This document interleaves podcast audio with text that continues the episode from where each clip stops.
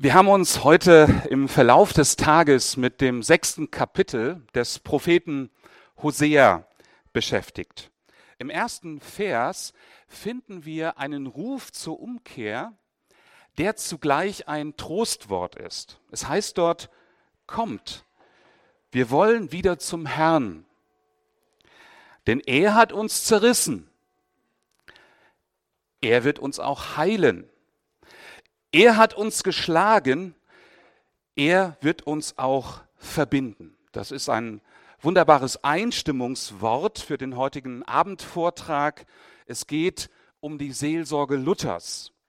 Und Luthers Seelsorge, das werde ich versuchen zu zeigen, ist auf Gott bezogen.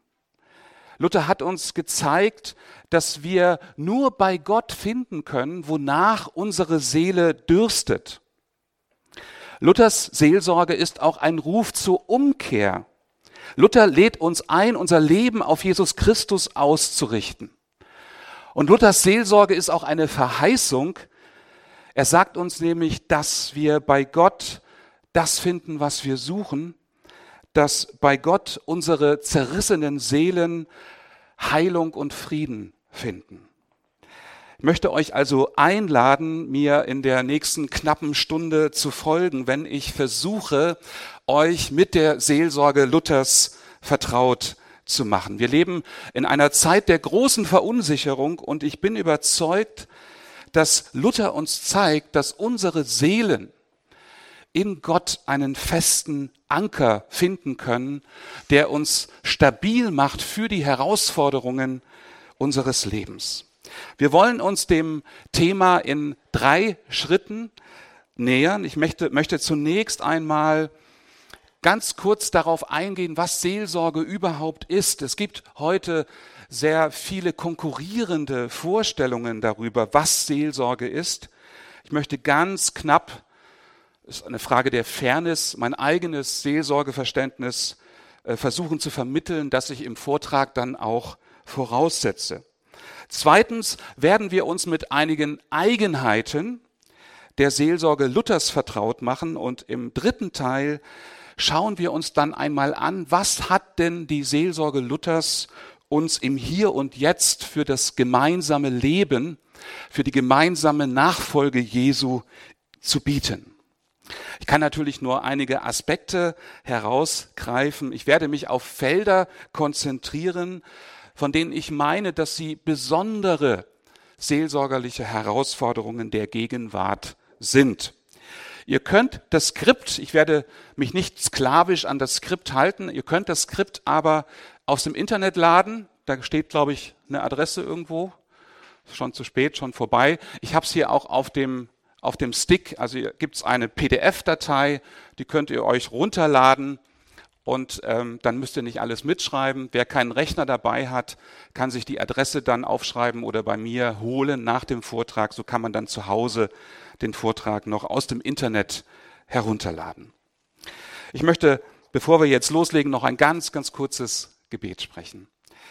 Himmlischer Vater, ja, wir sind auf dich hin geschaffen und wir finden nur Ruhe und Frieden, wenn wir mit dir versöhnt sind.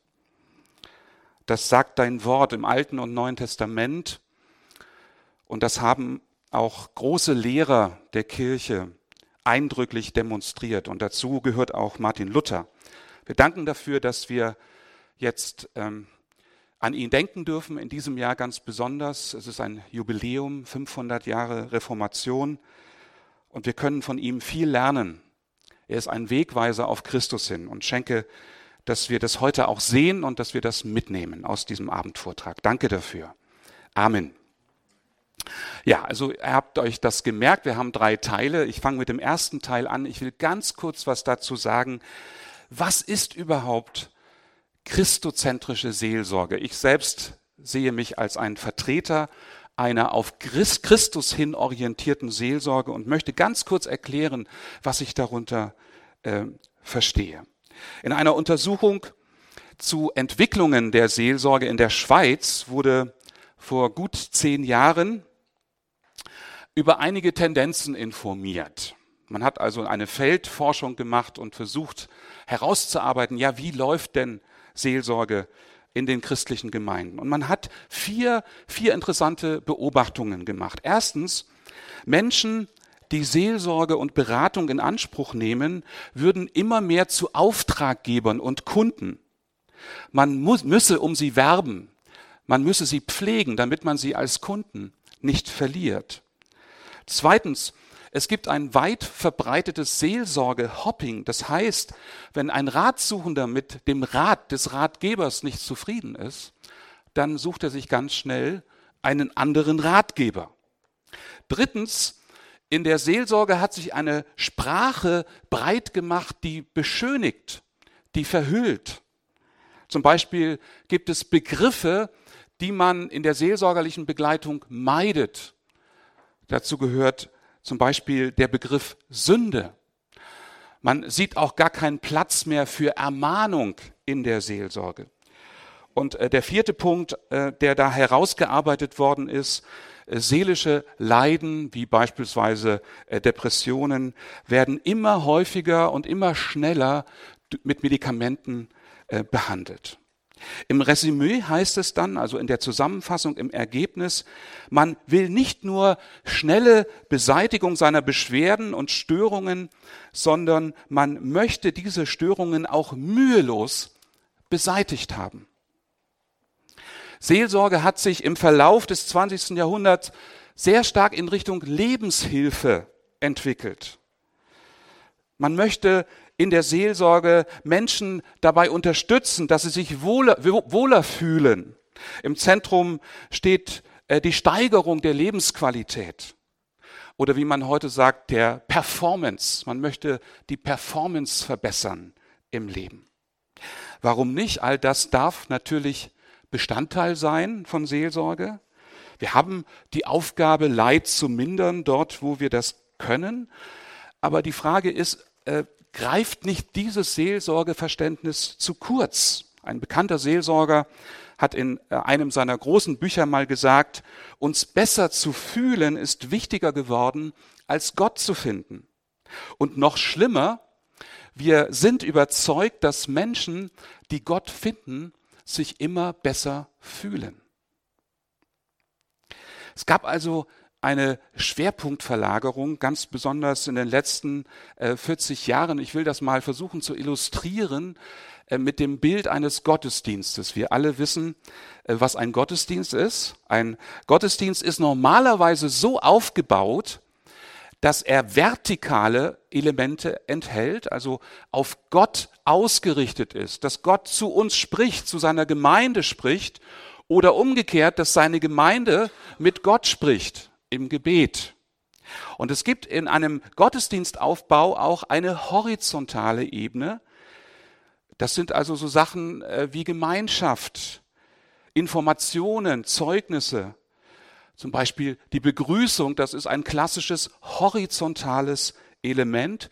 Ein klassisches vertikales Element, das wäre die Predigt, die Schriftlesung, das Gebet, das Bekenntnis. Eine gute Liturgie im Gottesdienst legt Wert darauf, dass schon von Anfang an Gott im Zentrum steht. Warum? Weil wir wissen als Christen, dass der Mensch sich nur vor Gott richtig verstehen kann. Und dann, wenn er den Anspruch und Zuspruch Gottes hört, dann lernt der Mensch sich selber richtig zu sehen. Deswegen gehört Gott ja, in die Mitte des Gottesdienstes.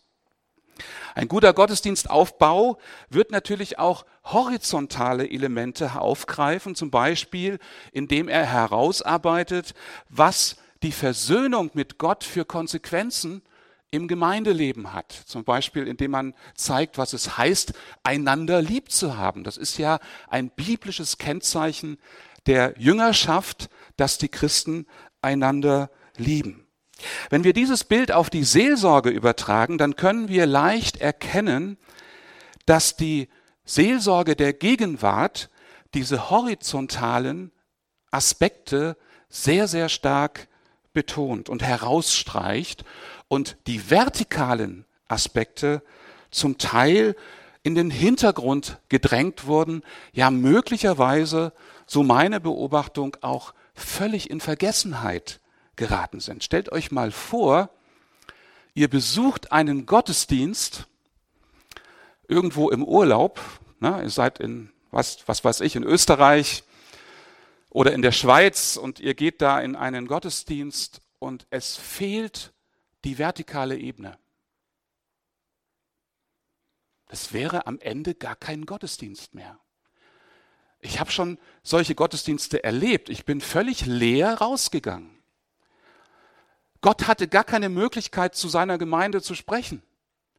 Und umgekehrt hat man sich keine Gedanken darüber gemacht, wer ist Gott eigentlich? Ein Gottesdienst, wo die vertikale Ebene fehlt, ist gar kein Gottesdienst mehr. Das ist ein Widerspruch in sich selbst. Und äh, wir haben uns auf der anderen Seite sehr daran gewöhnt, dass in der Seelsorge der vertikale Aspekt oder die vertikalen Elemente kaum noch berücksichtigt werden. Das ist keine christozentrische Seelsorge. Die Aufgabe eines Seelsorgers ist es, Menschen zu Christus zu führen oder Christen dabei zu helfen, die Christusgemeinschaft zu festigen. Und deshalb will christozentrische Seelsorge dabei helfen, die Gemeinschaft mit Jesus Christus zu vertiefen und ein Leben zur Ehre Gottes zu führen. Wir Menschen sind dafür da, für Gott zu leben, Gott die Ehre zu geben und christliche oder christozentrische Seelsorge sieht genau darin ihr Hauptanliegen. Die horizontalen Aspekte, die gehen dabei nicht unter.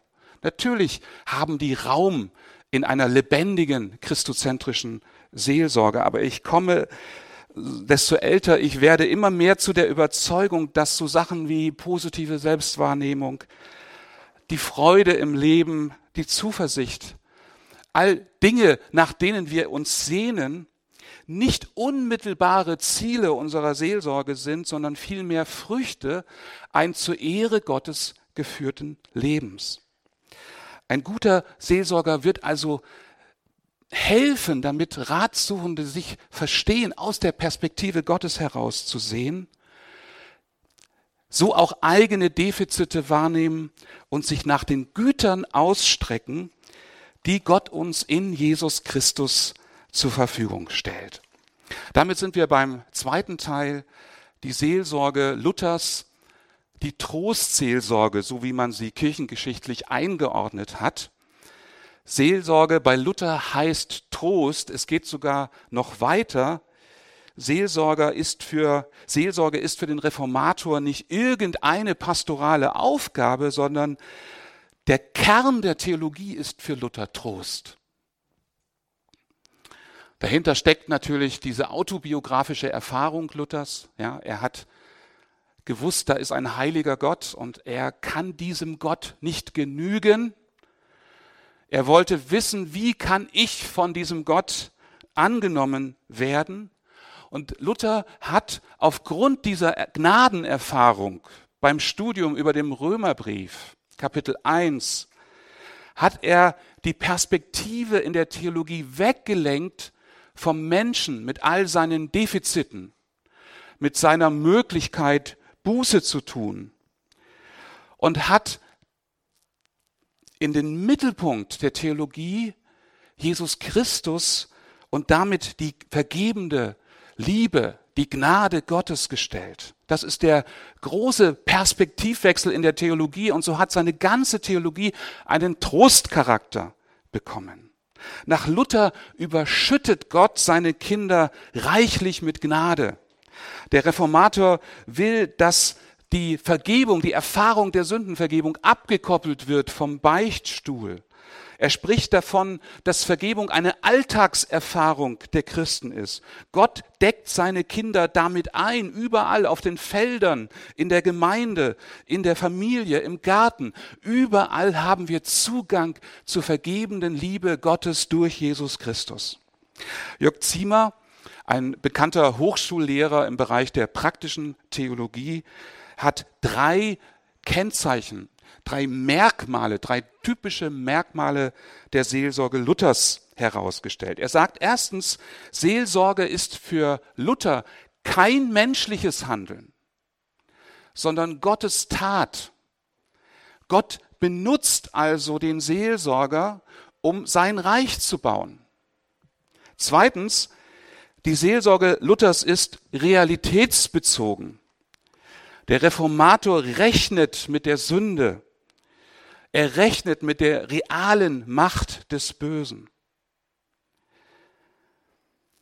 Luther hat sehr viel vom Teufel gesprochen. Wir finden das auch wieder in dem Liedgut, das auf Luther äh, zurückgeht. Und der Teufel war für Luther nicht irgendeine metaphysische Spekulation, sondern wirklich der Widersacher Gottes, der Lügner, der das Anliegen hat, die Gemeinde zu zerstören, der das Anliegen hat, das Leben eines Christen zu schwächen. Vor allem kann er die Seelen von Christen immer wieder in die Ungewissheit hineinstürzen. Drittens verordnet oder verortet Luther die Seelsorge in der Gemeinde. Er entkoppelt es von dem katholischen Bußsakrament, wo man ja nur über den Priester, über die Bußpflicht, ähm, die Absolution bekommt. Und er wertet das Priestertum aller Gläubigen auf. Er sagt, dass die Gemeinde eben ein Feld Gottes ist, auf dem wir uns gegenseitig Sünden bekennen und Vergebung zusprechen. Seelsorge ist eine Funktion der Gemeinde. Und Gott hat den Christen in der Gemeinde die Vollmacht gegeben, zu lösen und zu binden. Es gibt noch eine vierte Besonderheit bei Luther, auf die ich hinweisen möchte, auch wenn sie bei Ziemer nicht zu finden ist. Luther tadelt das Selbstvertrauen. Nicht so ganz einfach zu verstehen gerade Menschen, die wirklich kämpfen mit Minderwertigkeitsgefühlen, die also ein, ein schlecht ausgeprägtes Selbstvertrauen haben, neigen dazu, das, was Luther dazu gesagt hat, falsch zu verstehen. Luther spricht jetzt gar nicht so sehr auf einer psychologisch beobachtbaren Ebene, sondern er möchte uns sagen, dass das, was uns von Gott oder vor Gott gerecht macht, das kann nicht aus uns selber kommen. Er hat es bereits in seiner Römerbriefvorlesung, die wir jetzt bei Evangelium 21 neu herausgegeben haben, Römerbriefvorlesung vor der Reformation, also 15, 15, 15, 16, das war die Zeit, in der Luther das Evangelium entdeckt hat, hat er erkannt und beschrieben, dass alle Weisheit in uns vernichtet werden muss, damit die Weisheit Gottes in uns Raum gewinnt. Er spricht davon, dass eine fremde Gerechtigkeit uns rettet. Man muss eine Gerechtigkeit lehren, die ganz und gar von außen kommt, also eine fremde Gerechtigkeit ist, nämlich die Gerechtigkeit, die durch Jesus Christus in unser Leben hineinkommt. Und so passt es auch, dass Luther sehr, sein ganzes Leben lang sehr darum bemüht war, die Menschen aus ihrer Selbstverkrümmtheit, so hat er ja Sünde definiert, die Menschen sind auf sich selbst ausgerichtet.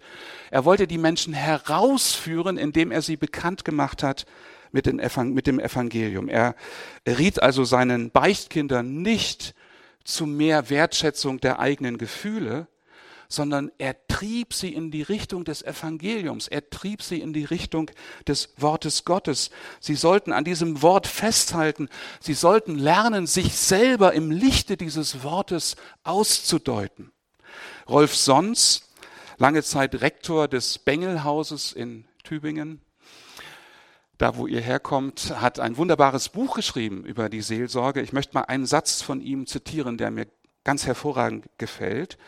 Er schreibt in seinem Buch, das ist, glaube ich, letztes Jahr erschienen, die Literaturangabe findet ihr im Skript, Luther liefert das menschliche Ich nicht an sich selbst aus, vielmehr bindet er es. In der Bindung an Gott wird es paradoxerweise frei von sich selbst und damit fähig, Gott und seinen Nächsten zu lieben. Ein ganz wichtiger Gedanke auch in der Auseinandersetzung mit Menschenbildern von heute, für Luther war ganz klar, dass der auf sich selbst geworfene Mensch, der sich selbst überlassene Mensch, der ist zum Verzweifeln verurteilt. Er wird in sich selber keine Rettung finden.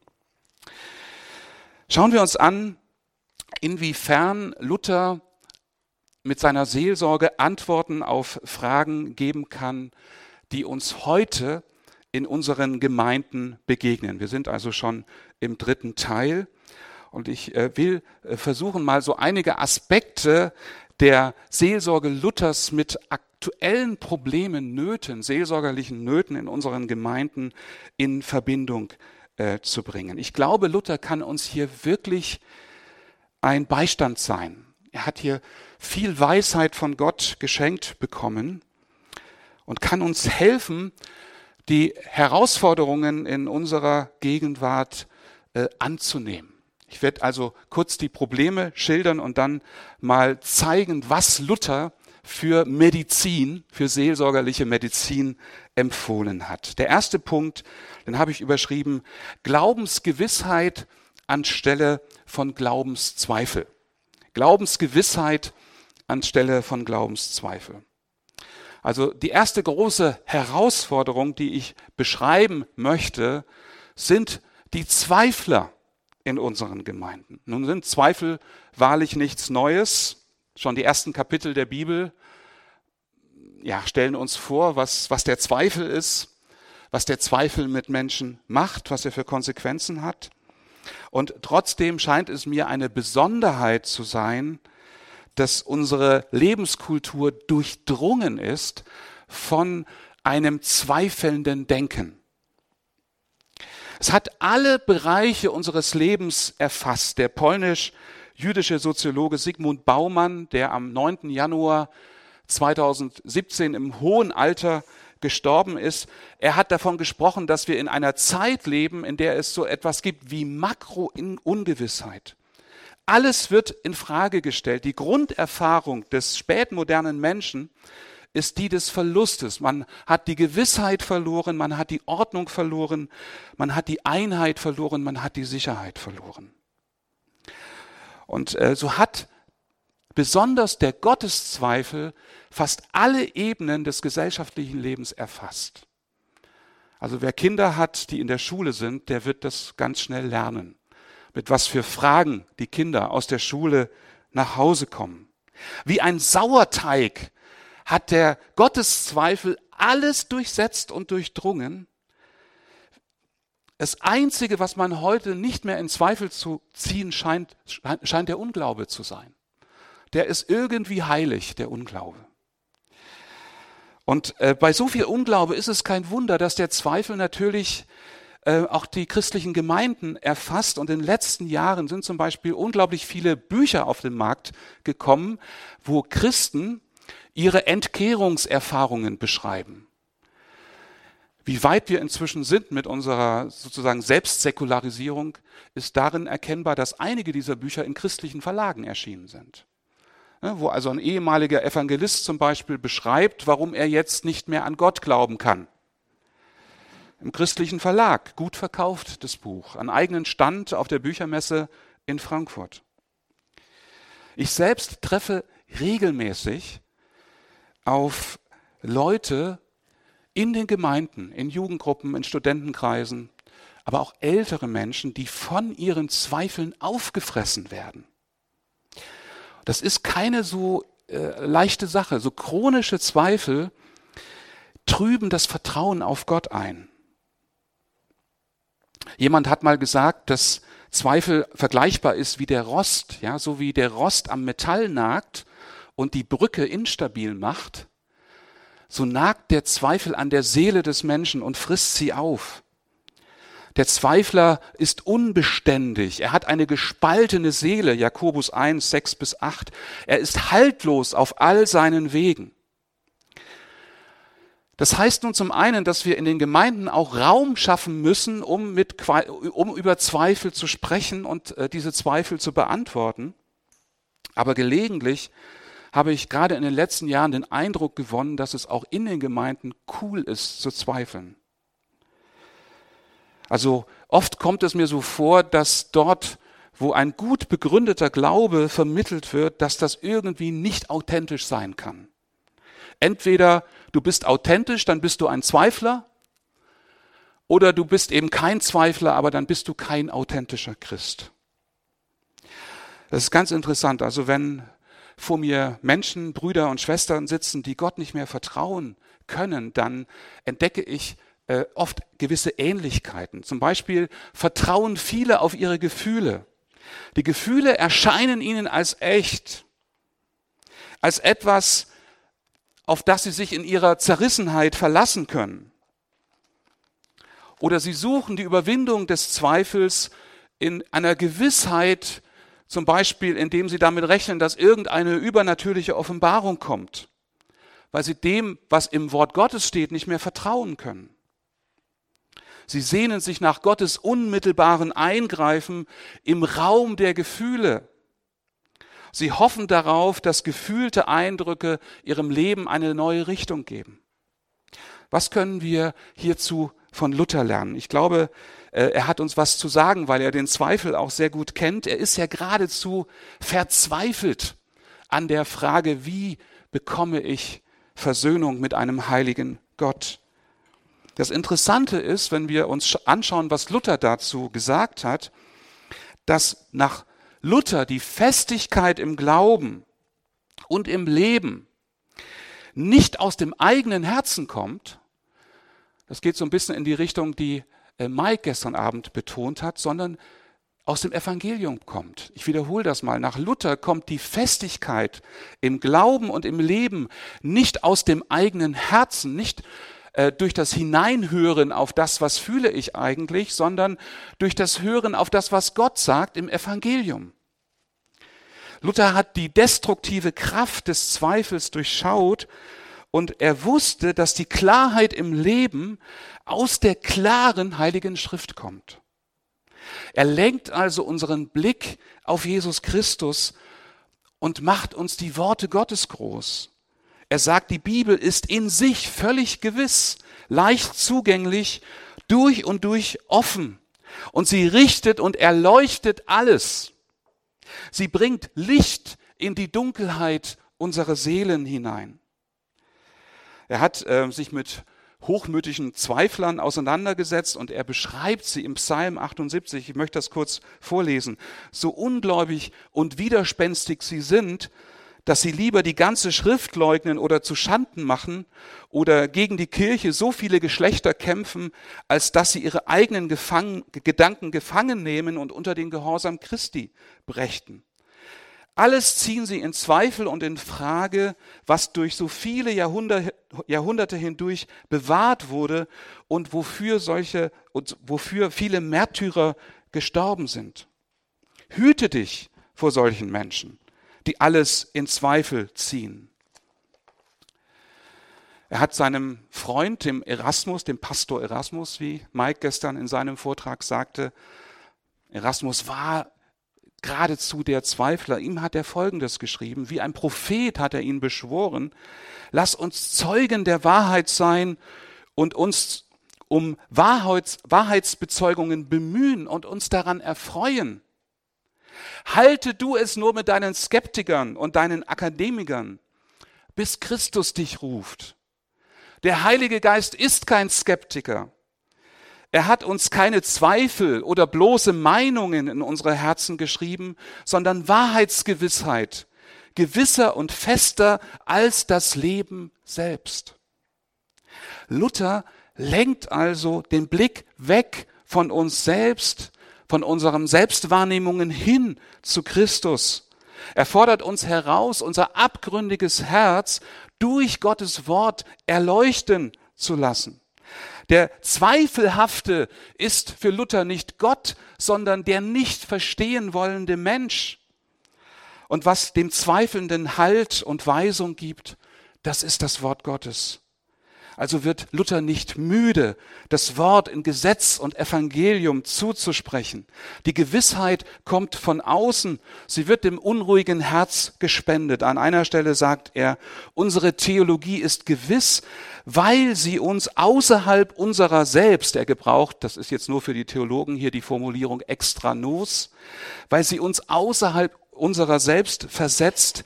Ich muss nicht auf mein Gewissen auf, muss mich nicht auf die sinnliche Person, auf das Werk stützen, sondern auf die göttliche Verheißung der Wahrheit, welche nicht täuschen kann.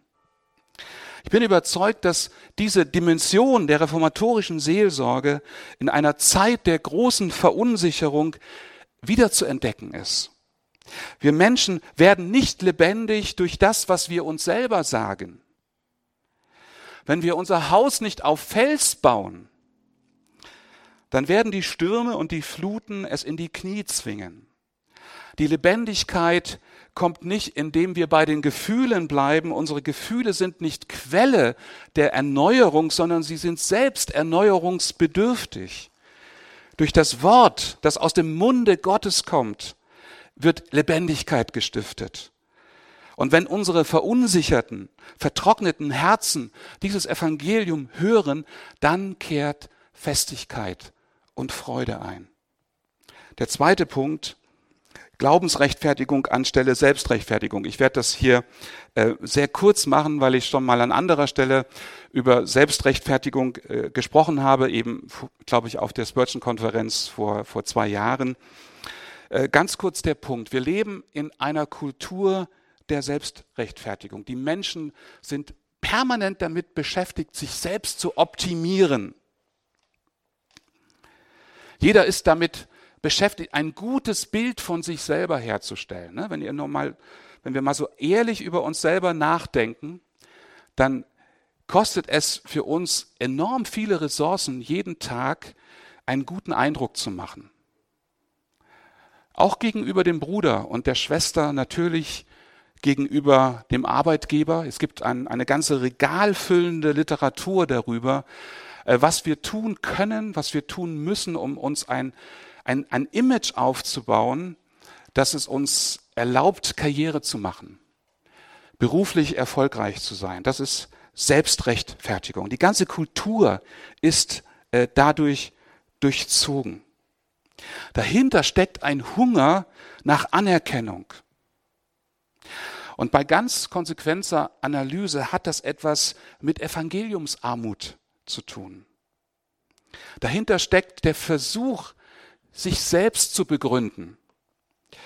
Wenn ein, einem Menschen die Gewissheit fehlt, durch den Glauben, durch Jesus Christus gerechtfertigt zu sein, ist er dazu gezwungen, Rechtfertigungsgründe für sich selber zu schaffen.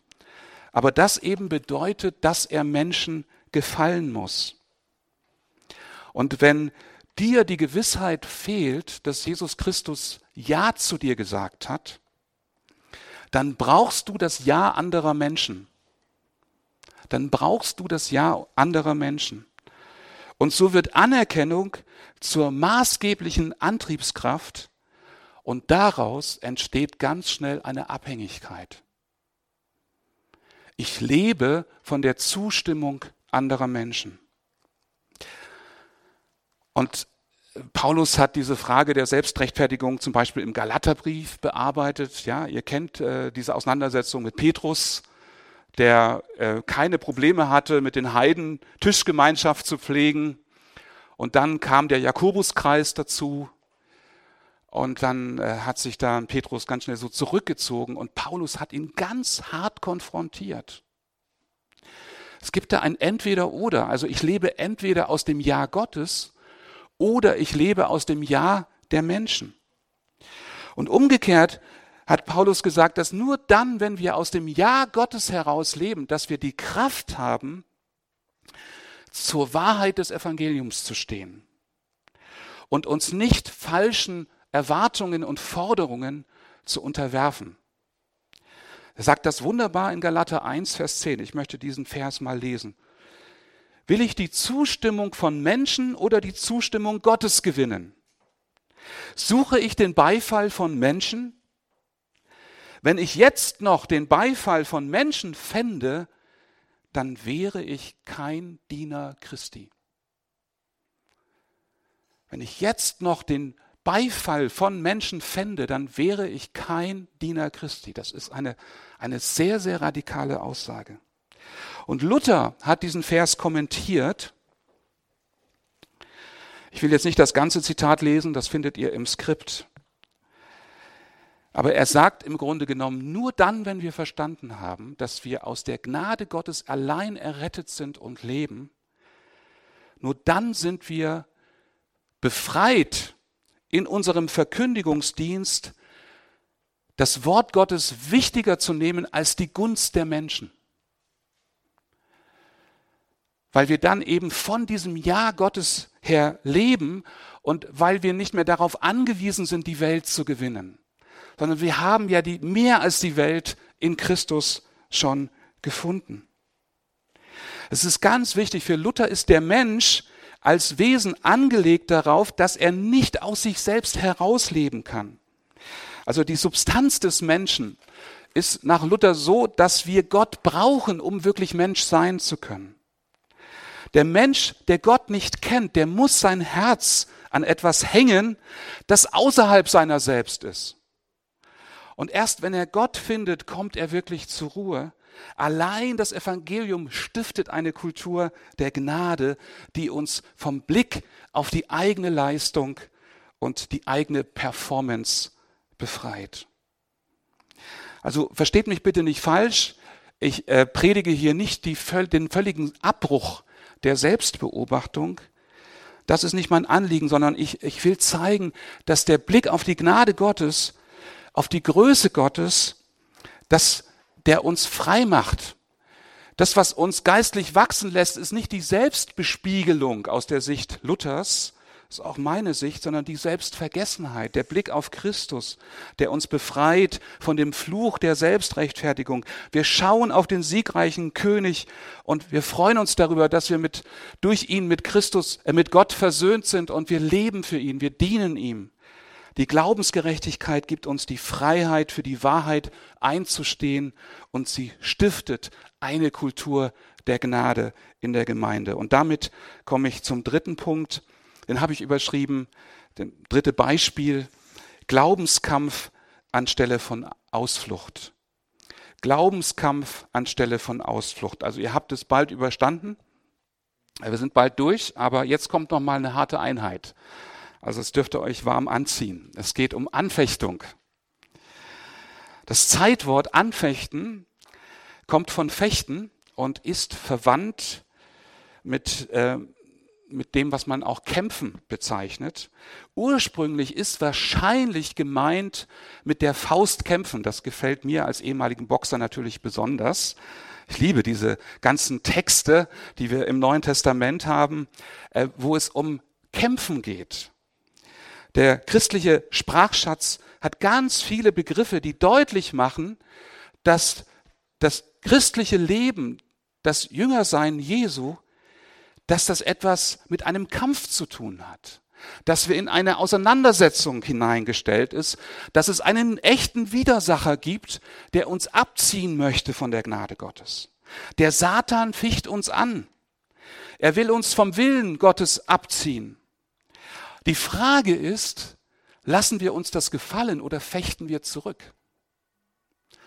Und da hat Luther äh, wunderbare Sachen äh, herausgearbeitet. Das griechische Wort, das, ähm, das sonst mit Versuchung äh, übersetzt wird, lateinisch tentatio, das hat Luther manchmal mit Anfechtung übersetzt. Und er hat wunderbar herausgearbeitet, dass die Anfechtung zum Leben dazugehört. Mehr noch, er geht ja so weit, dass er sagt, du kannst kein guter Theologe sein, wenn du nicht die Anfechtung kennst. Die Erfahrung der Anfechtung ist sogar ein Grund der Freude, Jakobus im Hintergrund. Und sie fehlt uns so oft heute, weil wir nicht bereit sind, diesen Kampf anzunehmen. Wir sind heute als Christen nicht nur politisch korrekt geworden, wir sind auch weich geworden. Anstatt mit dem Schwert des Geistes zu fechten, geben wir auf oder geben zumindest nach. Und dabei sagt Paulus ganz klar, denn wir haben nicht mit Fleisch und Blut zu kämpfen, sondern mit Mächtigen und Gewaltigen, nämlich mit den Herren der Welt, die in der Finsternis dieser Welt herrschen, mit den bösen Geistern unter dem Himmel. Epheser 6, Vers 12. Ich habe ähm, vor einigen Monaten eine TV-Sendung äh, gelesen anlässlich des Reformationsjubiläums. Es ging dort um Luther während seiner Zeit auf der Wartburg, wo er das Neue Testament übersetzte. Und man hat äh, Briefe, man hat noch allerlei Briefe gefunden aus dieser Zeit. Und diese Briefe sind vor allen Dingen eine Dokumentation der furchtbaren Anfechtungen, die Luther erlitten hat, ertragen musste, gegen die er angekämpft hat, in der Zeit, in der er dort das Neue Testament übersetzte und von Gott für die Reformation äh, vorbereitet wurde. Der Experte, den man dann dazu gefragt hat, der schloss aus dem, aus dem, aus dem Befund, aus den Briefen, die man dann übersetzt hat oder versucht hat zu entschlüsseln, er schloss daraus, dass Luther noch dem Weltbild des Mittelalters angehörte. Ja, das war eben noch ein Mann des Mittelalters. Er glaubte daran, dass es den Teufel gibt. Er hatte Erfahrungen mit bösen Geistern. Luther stammte noch aus der Zeit der Mythen. Ihr Lieben, falls ihr das auch so seht, dann, dann werdet ihr nicht nur Luther nicht verstehen, sondern ihr werdet auch die Bibel nicht verstehen. Wir verstehen dann auch Jesus nicht, der diese Erfahrungen auch der furchtbaren Anfechtung durchgemacht und bestanden hat. Wir müssen lernen, gerade in der heutigen Zeit, so wie die Reformatoren vor 500 Jahren, für das Evangelium zu kämpfen. Und wenn wir weiterhin die gelingenden Beziehungen wichtiger nehmen als die theologische Wahrheit, dann kann es sein, dass wir am Ende gute Freunde haben, dass wir gut vertraut sind, vielleicht auch mit Dienern des Teufels, aber dass wir die Wahrheit dabei verlieren. Christen sind Kämpfer und sie kämpfen den guten Kampf des Glaubens und sie widerstehen in diesem Kampf bis aufs Blut. Was können wir von Luther lernen? Ich schließe ab mit einer Trostschrift aus dem Jahre 1521. Ein bekannter Brief, den Luther geschrieben hat. Es geht um eine Person, die in eine tiefe Depression gefallen ist. Und Luther will versuchen, in dieser Situation zu helfen. Und er hat dort eine Medizin anempfohlen. Und ich will das erwähnen. Erstens, vertraue auf das Wort Gottes. Er schreibt zum Ersten, dass dieselbe Person ja nicht in sich selber stehe oder auf sich selbst stehe und sich nicht richte nach ihrem Fühlen, sondern fasse das Wort und hange an den Worten, die ihr Gottes Name, in Gottes Namen vorgelegt werden. Sie weise alle Gedanken und das Fühlen des Herzens auf das Wort Gottes. Also Luther betont hier stark, dass dass wir eine Wahrheit brauchen, die uns von außen anspricht, die nicht aus uns selbst herauskommt. Und diese Wahrheit und diese rettende Gerechtigkeit nicht unbedingt eine gefühlbare Sache sein muss, so wie die Sünde fühlbar ist, sondern auf Hoffnung gesät ist. Zweitens, die Gemeinschaft mit den Mitleidenden. Luther hatte herausgearbeitet, du, der du jetzt in schwerer Anfechtung stehst, denke daran, dass es noch ganz viele gibt, die diesen Weg mit dir gehen. Du bist nicht allein. Es gibt ganz viele Brüder und Schwestern, die jetzt noch viel schlimmere Dinge durchmachen als du selbst. Luther richtet also den Blick des Schwermütigen auf die Vielzahl der Nöte, die es in der Welt gibt. Und er stellt den Einzelnen in diese Notgemeinschaft mit hinein. Und das hilft wegzusehen, auch die eigene Not zu relativieren. Drittens, die Ergebung in den Willen Gottes.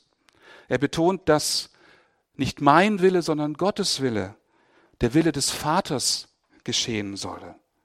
Und dort, wo wir das akzeptieren, wo wir auch schwer, schwere Wege lernen, aus Gottes Hand zu nehmen, wo das Kreuz in dieser Weise angenommen wird, dann hört es auf, ein Kreuz zu sein.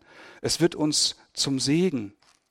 Viertens betont er das Loben und das Beten. Denn der böse Geist der Schwermut mag nicht verjagt werden mit Betrübnis und Klagen und sich ängstigen, sondern mit dem Lob Gottes. Und der fünfte Punkt, er arbeitet heraus, dass in der Anfechtung ein großes Gut liegt. Die Erfahrung der Anfechtung zeigt den Menschen nach Luther nämlich ihre Würde. Sie ist ein Zeichen der Liebe Gottes. Sie ist ein Mittel Gottes, um uns klüger zu machen, um uns im Glauben zu stärken. Elke Meyer, die einen wunderbaren Aufsatz geschrieben hat über die Rechtfertigungslehre Luthers, sagt, Luther sieht im Leiden den Prüfstein des wahren Glaubens. Erst in der Anfechtung erkennt der Mensch, wie sehr er auf Hilfe angewiesen ist und beginnt sein Herz an Gott zu hängen. Deshalb kann Luther auch sagen, dass keine Anfechtung zu haben die höchste Anfechtung überhaupt ist und sucht er Trost anderswo als in Gott, dann geht die Frucht verloren. Das hat ähm, Andrew ja heute wirklich bildlich wunderbar herausgearbeitet, wenn wir uns in die Trostsünden hineinflüchten. Dann geht die Frucht, die aus der Anfechtung herauskommt, verloren. Luther vermag hinter den Anfechtungen, auch hinter Leid und Gericht, das Liebeshandeln Gottes zu erkennen, der seinen Sohn züchtigt, der ihn weiterbringen möchte. Wir sind am Ende angekommen. Mein Anliegen war es, zu zeigen, dass wir auch im Raum unserer seelsorgerlichen Herausforderungen von Luther einiges lernen können. So wie es Luther um Jesus Christus ging, soll es auch uns darum gehen, unsere Nöte, unsere eigenen Nöte und die Nöte der Menschen, die Gott uns anvertraut, zu Christus zu bringen. Damit zu Christus zu gehen und bei unserem Retter Hilfe zu bekommen. Christozentrische Seelsorge ist dafür da, mit den eigenen Defiziten sich nach Gottes Rettung auszustrecken. Ich habe drei Herausforderungen der Gegenwart herausgegriffen, die ähm, meiner Meinung nach Gemeindeleben prägen. Das ist einmal der allgegenwärtige Glaubenszweifel, den wir nicht bekämpfen können, indem wir Menschen bei sich selbst lassen, sondern die Gewissheit und die Festigkeit, die kommt aus dem Worte Gottes. Ich habe vor 15 Jahren ein Buch herausgegeben, da habe ich dann die Formulierung gebraucht, die Rebibliosierung der Seelsorge. Ich bin dafür äh, mehrfach ähm, ja, zugrunde gerichtet worden. Nicht nur wegen dem schwierigen Begriff, sondern auch wegen dem Inhalt, der dahinter steckt. Man will damit nichts anfangen, dass wir in die Seelsorge das Wort Gottes wieder zurückholen. Aber ich glaube, wir brauchen in der Seelsorge das Wort Gottes. Wir brauchen diese vertikalen Elemente in der Seelsorge. Nicht das Wort des Menschen reicht, sondern das Wort, das von Gott kommt. Zweitens, der Mensch ist von Gott auf Gott hin angelegt. Die menschliche Seele, deine Seele, kommt erst zur Ruhe, wenn sie durch das Wort Gottes durch, zu Christus findet und von ihm gerechtfertigt und mit Gott versöhnt wird. Glaubensrechtfertigung ist die Antwort auf die Versuche des Menschen aus sich selbst heraus, sich und die Welt finden zu wollen. Allein das Evangelium stiftet eine Kultur der Gnade, die uns befreit, um Christus und dem Nächsten zu dienen. Und drittens, ja, ein hartes Wort. Ich glaube, wir haben verlernt zu kämpfen. Weil wir so oft den Versuchungen des Teufels feige nachgeben, fehlt uns im persönlichen Leben, und ich weiß, wovon ich rede, und fehlt uns auch im Gemeindeleben das Wachstum in der Erkenntnis und die Frucht. Wir geben verführerischen Lehren nach. Wir geben verführerischen Geistern Raum, die einen großen Schaden anrichten. Christen sind nach Luther in einen Kampf hineingestellt, der nie zu Ende sein wird, bis wir einen neuen Leib bekommen und hineingestellt sind in den neuen Himmel und in die neue Erde. Die Anfechtung gehört zur Nachfolge dazu. Und wir sind dazu berufen zu kämpfen mit Leidenschaft, mit Freude, mit dem Schwert des Geistes, welches ist das Wort Gottes. Das möge Gott uns schenken. Amen. Ich spreche noch ein ganz kurzes Gebet und dann haben wir noch die Möglichkeit, Fragen zu stellen. Ich weiß jetzt nicht, wie spät es ist. Zehn von neun, also für fünf Minuten haben wir Zeit, noch Fragen zu stellen. Himmlischer Vater, wir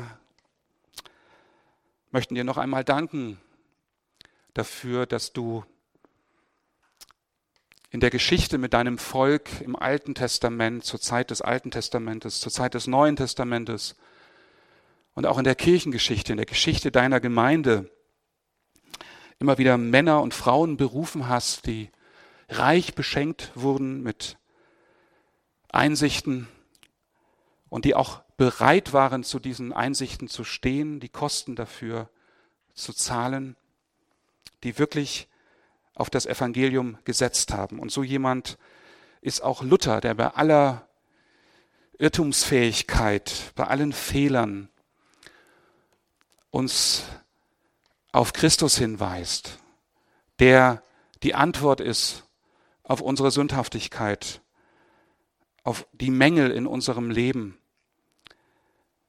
auf die auf das, was fehlt in unserer Heiligung. Du hast ihn für uns gemacht zur Gerechtigkeit und zur Heiligung.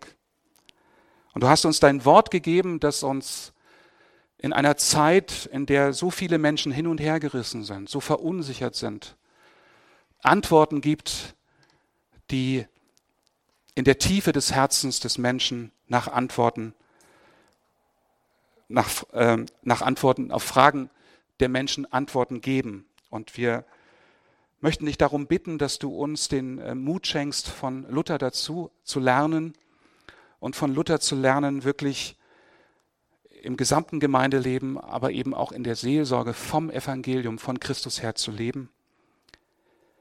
In Christus her unseren Trost, von Christus unseren Trost zu finden, aber auch von Christus her den Kampf des Glaubens zu kämpfen. Wir danken dir dafür.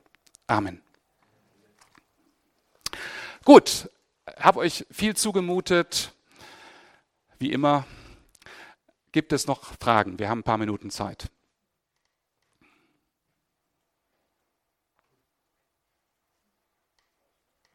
Ja.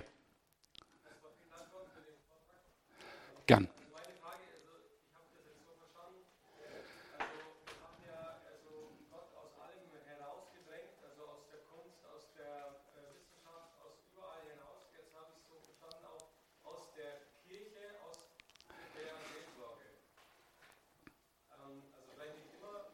Nein.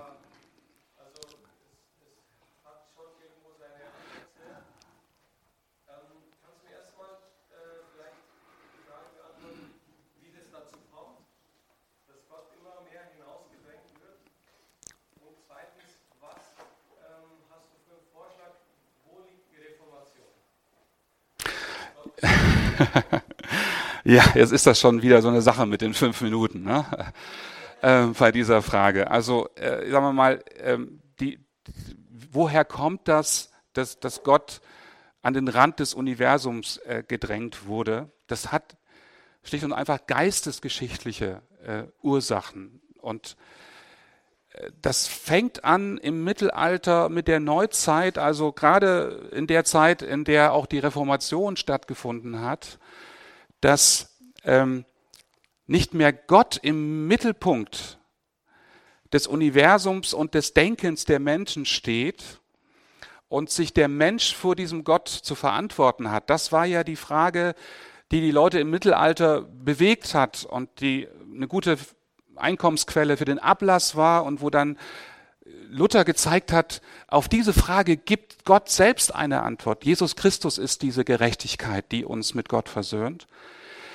In dieser Zeit ähm, ist eben das menschliche Ich auch zum Mittelpunkt des Universums geworden. Und da ist eine Bewegung eingesetzt, mit der wir heute noch zu kämpfen haben, dass wir nennen das zum Beispiel, man kann das Humanismus nennen, dass der Mensch auf dem Thron sitzt und sich Gott vor dem Menschen verantworten muss. Also der autonome Mensch, der von Gott losgelöste Mensch hat jetzt von sich heraus das Universum entdeckt erforscht. Und da ist Gott vielleicht noch eine Hypothese am Ende einer Argumentation, aber mehr oder weniger wahrscheinlich und äh, nicht mehr Gott das Zentrum. Äh, das ist, glaube ich, äh, die Entwicklung, äh, sagen wir mal, besonders vom 17. Jahrhundert bis ins 20. Jahrhundert, die im Anfang des 20. Jahrhunderts angefangen wurde zu hinterfragen. Vielleicht der bekannteste Theologe dieser Entwicklung ist Schleiermacher, der das menschliche Erleben in, das, in den Mittelpunkt der Theologie gestellt hat. Und jemand oder Leute, die das umgekehrt haben, wie Emil Brunner und Barth, die haben vor 100 Jahren gearbeitet. Du willst jetzt wissen, was ist die Therapie? Ja, wie kann das, wie kann sich das ändern? Ich bin da selbst auch etwas ähm, hilflos und ratlos und würde sagen, dass bei aller Strategie, die man entwickeln kann, um da Änderungen herbeizuführen, wir hier im ganz großen Maße von Gottes Gnade abhängig sind. Und meines Erachtens eine Umkehr dieses Prozesses, der dann auch Auswirkungen äh, im, im Raum der Kultur, in der Gesellschaft haben würde, in den Gemeinden anfängt und wir in den Gemeinden umkehren und jetzt wieder zurückfinden von dem Evangelium und von diesem Evangelium her unser Leben gestalten. Ich glaube nicht, dass es möglich ist, über Politik zum Beispiel ähm, diese Änderung der Kultur herbeizuführen, sondern das wird etwas sein, das, muss, das müssen Prozesse sein, die im Leben des Einzelnen, die in den Gemeinden anfangen und hoffentlich, so Gott Gnade schenkt, dann ausstrahlen und zu Revitalisierungen von Gemeinden führen. Das ist mein Wunsch, mein tiefer Wunsch. Ich sehne mich danach. Das ist mein großes Anliegen, aber ich weiß auch, dass wir Menschen das nicht machen können.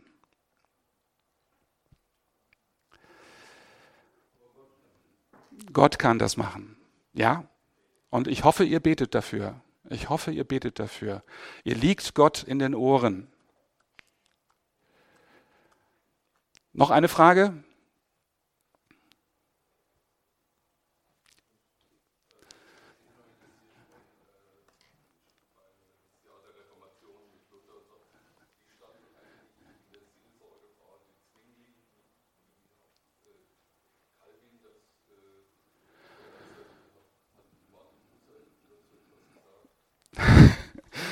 Ja.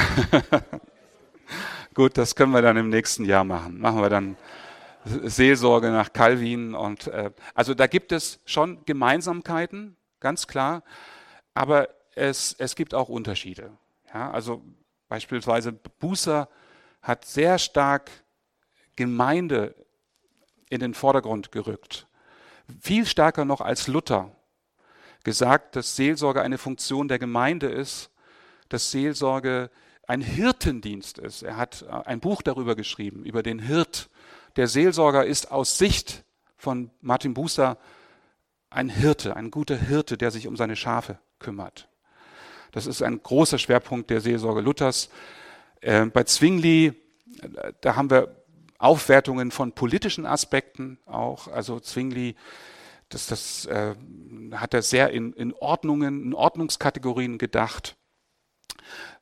Calvin übrigens würde man jetzt wahrscheinlich auch in einigen Köpfen von euch eine sehr harte, eine fast schon äh, knüppelharte Seelsorge zusprechen, weil man immer denkt, der Diktator von Genf, äh, der kann kein guter Seelsorger gewesen sein. Calvin war ein, ein ganz großartiger äh, Briefseelsorger. Ähm, wir haben viele, viele Briefe, die davon zeugen, dass er auf der Kanzel ein Löwe war, aber in der Seelsorge ein Lamm. Also da gibt es Gemeinsamkeiten, es gibt Unterschiede, aber die können wir jetzt hier, Abend, äh, hier am Abend nicht aufklären. Aber wenn es dich weiter interessiert, hätte ich Literatur.